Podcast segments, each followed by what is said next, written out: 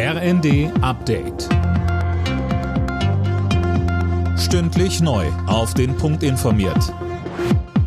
Ich bin Daniel Stuckenberg. Guten Abend. Für die Länder ist klar, in Sachen Nachfolger für das 9-Euro-Ticket ist der Bund gefragt.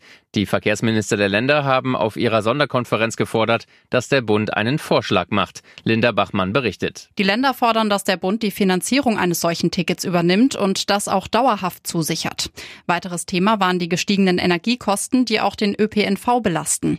Da verlangen die Länder vom Bund für dieses und nächstes Jahr jeweils rund drei Milliarden Euro höhere Zuschüsse. Nur so könnten massive Erhöhungen der Ticketpreise sowie die Streichung von Bus- und Bahnverbindungen verhindert werden. In der Diskussion um mögliche Änderungen an der geplanten Gasumlage dämpft das Bundeswirtschaftsministerium die Erwartungen. Es gebe hohe verfassungsrechtliche Hürden. Zuletzt hatte es auch innerhalb der Ampelkoalition Streit gegeben. Hintergrund Energiekonzerne, die wirtschaftlich gut dastehen, könnten von der Gasumlage profitieren. Daraufhin hatte Wirtschaftsminister Habeck angekündigt, die Hürden für die Beantragung der Gelder nochmal zu prüfen.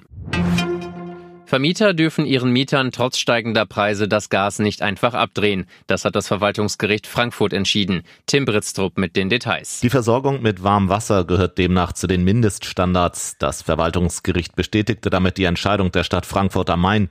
Geklagt hatte ein Vermieter, der seinen Mietern die Gasversorgung gekappt hatte, um sie vor den steigenden Kosten zu schützen.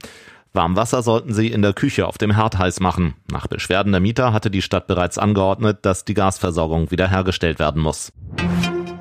Wegen der hohen Energiepreise legen die Menschen so viel Geld zurück wie seit elf Jahren nicht mehr. Das hat eine Umfrage des Marktforschungsinstituts GfK ergeben. Um zu sparen, verschieben viele geplante Anschaffungen oder verzichten erstmal ganz darauf. Alle Nachrichten auf rnd.de